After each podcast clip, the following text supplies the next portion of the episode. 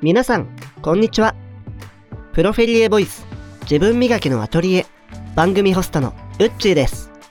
この番組は、何かを学んでスキルアップしたい、人生を豊かにしたい、もっと素敵になりたいと思っている人に向けて、新しい自分に出会うためのヒントになる情報やトピックスを、様々なジャンルのプロと一緒に語っていく番組です。今日は断捨離実践レッスンをされている山下秀子公認断捨離チーフトレーナーの原田千里プロ。自己理解や恋愛心理学などのテーマで心理カウンセリングをされている心理カウンセラーパーソナルカラー診断士骨格診断士の水野ゆりやプロをゲストにお呼びし断捨離というテーマのもと全2回にわたってお話を伺っていきます。今回の配信では前編をお送りします。どうぞお聞きください。い、ゆりやさん、はじめまして。断捨離トレーナーの原田千里と言います。よろしくお願いしまはい、すよ。ろしくお願いします。いや、今日お会いできるのすごい楽しみにしてました。私もです。すごく楽しみにしてました。なんかゆりやさん、断捨離に関心があるって聞いたんだけど。はい。そうですね。私、うんあの、断捨離が実は大好きで、うん、結構、なんていうんですかね、しょっちゅうやるので、うんうん。捨てるものが、あの、ない。そういうのがない。なんですか、しょっちゅうやるので、うん。あの、捨てるものがなんかあんまりなくて、へえー。毎回やろうやろうと思うんですけど、それでは前やったばっかりなんだなってぐらい、しょっちゅうやってますね。ステマっそうなんだて。よく言われます。ステマ。うんはい。へーね、断捨離が大好きって今言ってくださって嬉しいんだけど、どんなところが楽しいって思うのかななんて言うんですかね。私は、なんか断捨離をうん。こうすることによって、なんか自分のステージが一個上がるっていうか、自分が、よし、次のステージ行くぞっていう時に、はいはいは断捨離をする傾向にありまして。い。いいですね。ステージが一個上がる。はい。なんでなんですかね。こう、断捨離して新しいちょっと自分、新しい自分になりたいっていう時に、はい、うんうんやってます。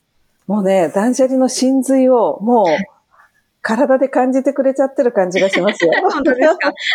もう本当にそうなの。断捨離ってうんステージを変えるときに、はい。ライフステージを変えるときにすっごい効くんですよ。そうなんですそう、ね。人生の棚卸しにもなるんではい、すはい。ね、断捨離って。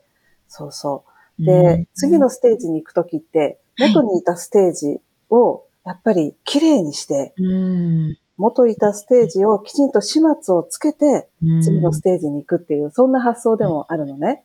はい。そうそうそう。だから、次に、次のステージに行きたいときに断捨離をして、古い自分、古い自分の観念が張り付いてるものとおさらばして、さあ次に行くっていうのはすごいね、うんわかるっていうか。断捨離のこと分かってくれてるなって言ってるんだけど、なんかどういう方が、うん。あの、断捨離したいですっていうふうにせん、あの、千里さんのところを訪ねていかれるんですか？えっとね、大きく分けるとやっぱ二つで、本当にこう物がか多くてね、片付けられない。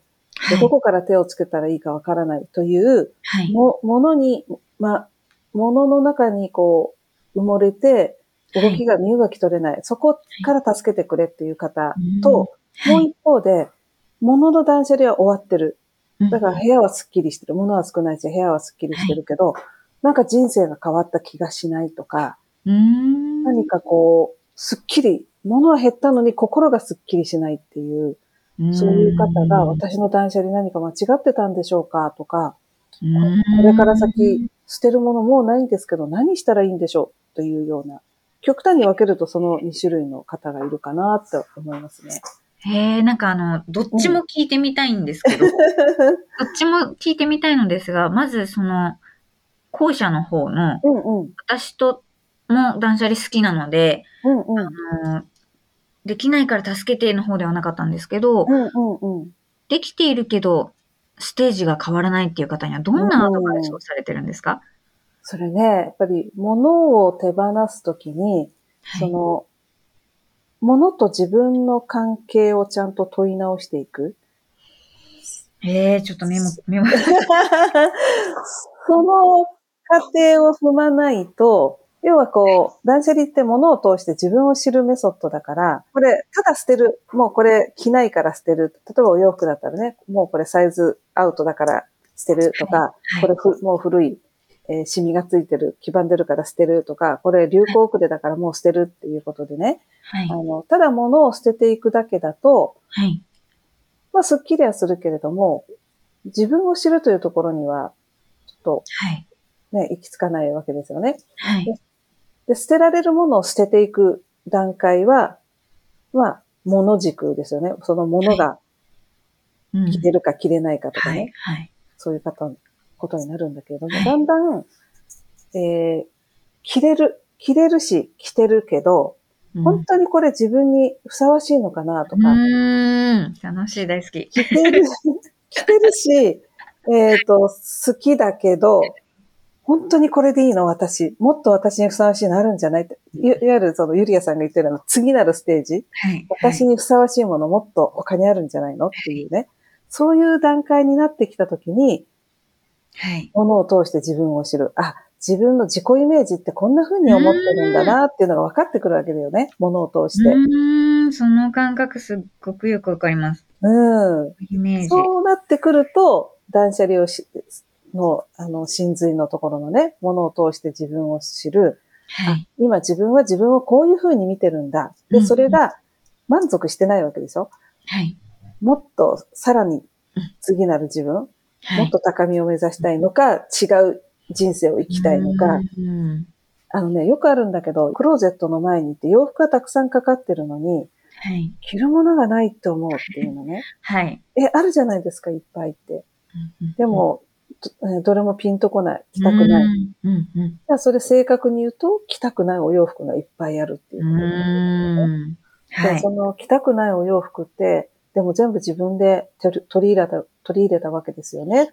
お聞きしていくと、そのお洋服たちは自分が着たいかではなくって、例えばお子さんがいたら、いいお母さんに見られるお洋服とか、はい、夫が好きそうな服とか、お姑さんに気に入られそうな服とか、そういうこう、断捨離でいう他人軸ね。他人の目線を気にした洋服選びをしてるってことになるのね。うん。そうするとうん、ね、自分が着たいものは一つもないんですっていう話になっちゃうんだよ。うん本来だったらね、クローゼットと言ったら女性にとっては本当にこうワクワクするはいスペースじゃない、はい。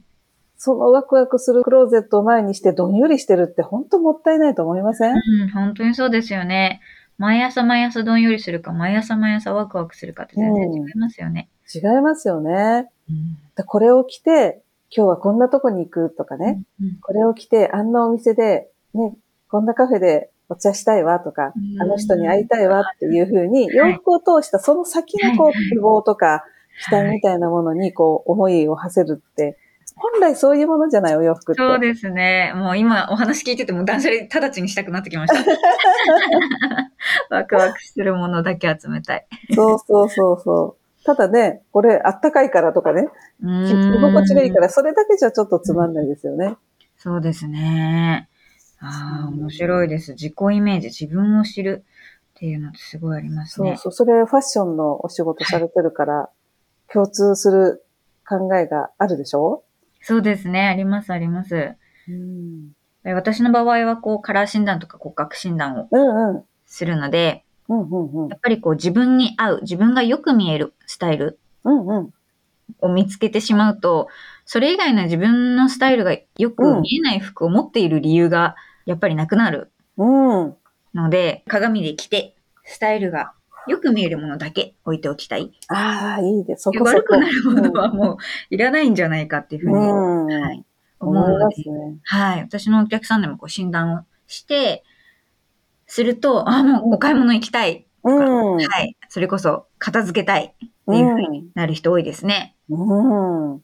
いやー、私もクローゼットの断捨離が一番好きで、もともと30年ファッション業界にいたから、お洋服はすごい好きなのね。うん自分の家のクローゼットも、最初は、あのー、まあ、断捨離的にこのぐらいの物量かなと思って、まあはい、綺麗には整えてたんだけども、だんだん、ブティックの、いわゆる見せ場はい。みたいな、本当にハラハラと1200スパンに10枚ぐらいかけるぐらいのね、そういうディスプレイスペースのようなクローゼットを一回作ってみたの、自分の家で。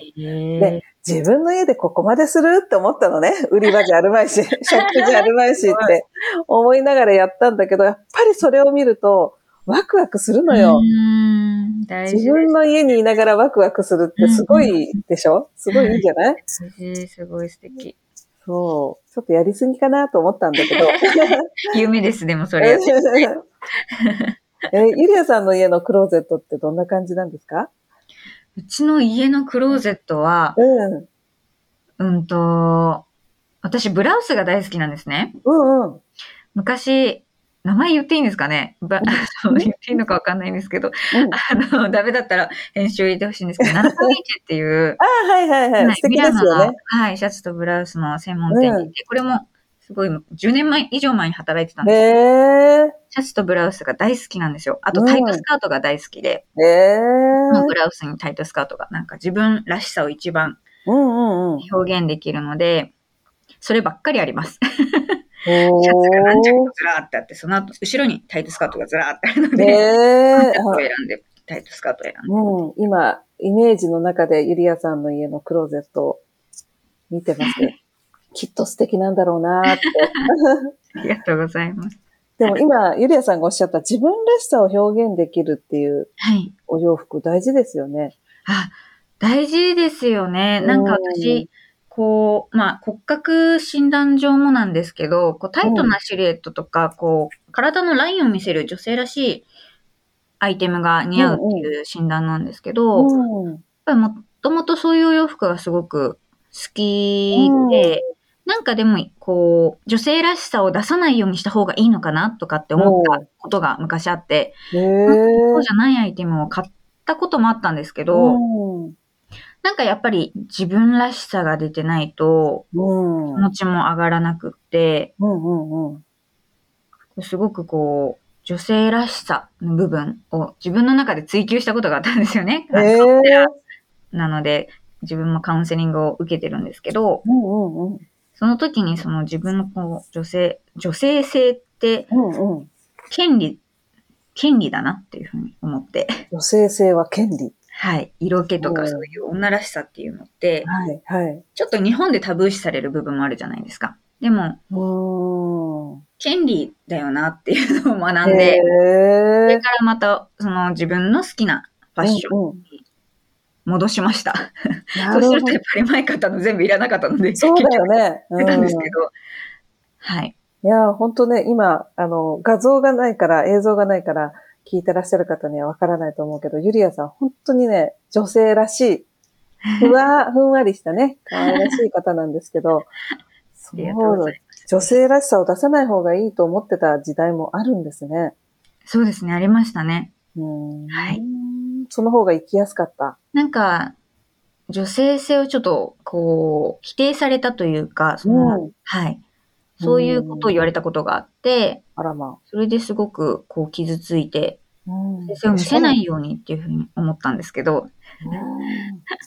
なんか、お母さんみたいな気分になってた。けしからんようなこと言う人は。お母さんみたいになって聞いていただいてですね。そうなの。そうなんですよ。はい。今ね、あの、自分らしさっていうキーワードが出てきたんだけど、断捨離をやろうとする方も、やっぱり自分らしい人生を生きたいっていうことから、断捨離を始める方が結構いらっしゃるんですね。そうそうはい、ということは、自分らしくないものに囲まれて暮らしてるってことになるのね。そうですよね。うん。なんかこう、親が買ってくれた婚礼家具とかね。うん。なんか 夫がもともと持っていたテレビなんとかとか、はい、自分が選んで買ったわけではない家電とか家具の中で暮らしている方が本当にたくさんいらっしゃって、はい、そうそう。で、さっき言ったようにお洋服にしても自分が着たいものじゃなくて、母として嫁として妻として、よく思われるためのものを選んできたから、自分が選んでないんですよね。うんそうなるとなんか自分の人生を生きてる気がしないっていう方が多いんですよ。ああ、そうですね。自分の人生を生きている気がしないっていうのは、本当にそうですね。自分のなんかクライアントさん、カウンセリングの方のクライアントさんとかをうん。見てきても、うん。何が人生でやりたいかわからない。うんうんうんうん。何がしたいのかっていうのをそうてるそ方こそこ。まさにそこ。多いので、うん。それってやっぱりこう、お洋服一つとってもですし、うん。こう、親の顔色を伺って生きてきたりとか、うん。気に入られないといけない、認められたいっていうそうそうトそう。ラウマがあると、自分ではなく相手の方を優先するので、きっと、どういう人生にしたいか、どういう服が着たいか、どういうスタイルにしたいかっていうところが見えてこなくなってしまうんですかね。そうなんですよね。だから断捨離の、あの、私のお客様も、ちょうど、まあ、40代、50代ぐらいで、まあ、子育てが一段落して、はい。自分の時間ができたとかね。はいじゃあ、自分の時間として自由に使っていいんですよってなった時、うんはい。何していいかわかんないっていううん。え私何がしたいんでしょうかみたいなね。はい。で、もう迷っちゃうわけですよね。だ男性もそうですよね。定年が近づいてきて、はい。あの、じゃあ定年後、時間ができるから何をするってなった時に、やりたいことがわかんないってはいいう方が本当に多くってですね。うん何がしたいんだろう。まあ、うんいろいろ試してみるっていうのも一つの手段なんだけども、はい。あの、断捨離の提案としては、もうすでに、まあ、40年なら40 40年、50歳なら50年、60歳なら60年、自分を生きてきたわけだから、短くだったかもしれないけどね、必ずその40年、50年、60年の中に自分が選んだものがあるはずなんですよね。はい。楽しかったこととか好きだったものとかがあったはずなんですよ。はい。で、それがその証拠品として家の中にあるはず、ものとして。うん、本当にそうですね。なので、断捨離では、そうじゃないものを取り除いていく。うん引断していくと、残ったものがあなたの好きなもの、やりたかったこと、楽しかったものが残るはずなんですよね。そうそんな風にしてね、断捨離をして、していったら自分が何がしたいのか分かったとか、何が好きなのか思い出したとか、うんそういう方がたくさんいらっしゃるんですよ。うーん。かすごい素敵なお仕事ですよね。そのうん。サポートってなんかもうただ物を整理しましょうっていう次元のお話ではなくて、そうなのよ人生、ね。自分の人生について一うん。回振り返りましょうっていう。そうそう。で、その時に、このものが使えるか使えないかとかいう観点ではなくて、私にとってこれは必要か、私はこれを使いたいか、うん私はっていう、あの、はい重要な軸は自分だ。自分軸っていうふうに言ってるんだけどね。自分軸でものを取捨選択していくトレーニングをしている。うーん。本当にそうですね。そうそうそう。それをものでトレーニングしてるわけね。はい。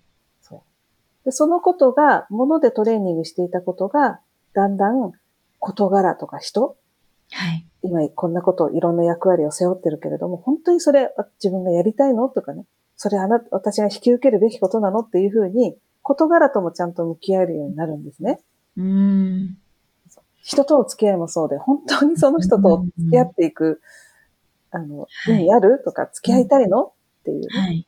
まあ時にはね、嫌いだけど、苦手だけど付き合わざるを得ない場合もあると思うんだけど、でもそれも無自覚に使わなきゃいけないから付き合ってるっていうんじゃなくって、本当は嫌いだし付き合いたくないけれども、はでもここは戦略としてい。穏やかにね、付き合っておこうっていうふうにうん。決め決めて付き合うのであれば、はい。それはもう無自覚ではないしね、うんうん自分軸ですよね。そうですね。そうですね。そうそうそう。うんそんな風に、たかがものの片付けなんだけれども、うんそれが事柄とか人間関係とか、うんひいては自分の人生のクオリティを上げていくことにつながっていくのよ。うんいや、本当に、本当におっしゃる通りですね。その、じ、ものだけじゃなくて、事柄とか人とかと、多分時間とかもそうですよね。うんどこにどれくらい使うかっていうのを、そうなんだよすべてにね。つながっていくと、人生が変わっちゃいますよね。そうなのよ。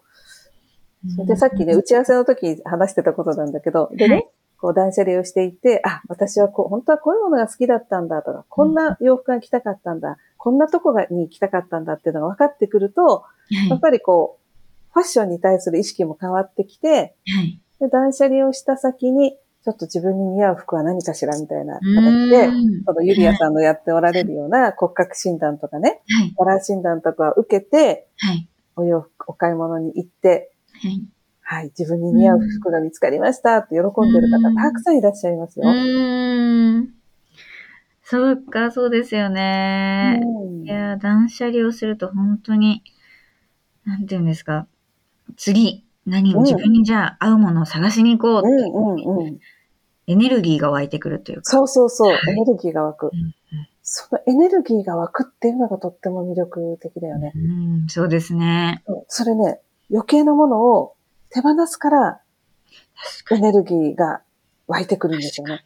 やっぱり、こう、不満、不完全燃焼感とか、えー孤立感だとかうん、不安だとか、そういう気持ちが、で、いっぱいになってる時って、もう、もうそれだけでもいっぱいいっぱいだから余裕がないはいでし。ょ、まあね、うーん。チャンス、新しいチャンスが来ても、新しい情報が来ても、入っていかないですよね。いっぱいいっ。ぱいだから。いっぱいいっぱいだから。そうなのよ。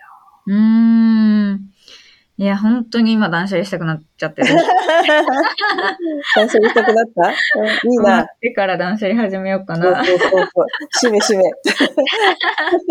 断捨離したくなりましたって言っていただくのが私の 目的なので。いやー、素敵ですね、本当に。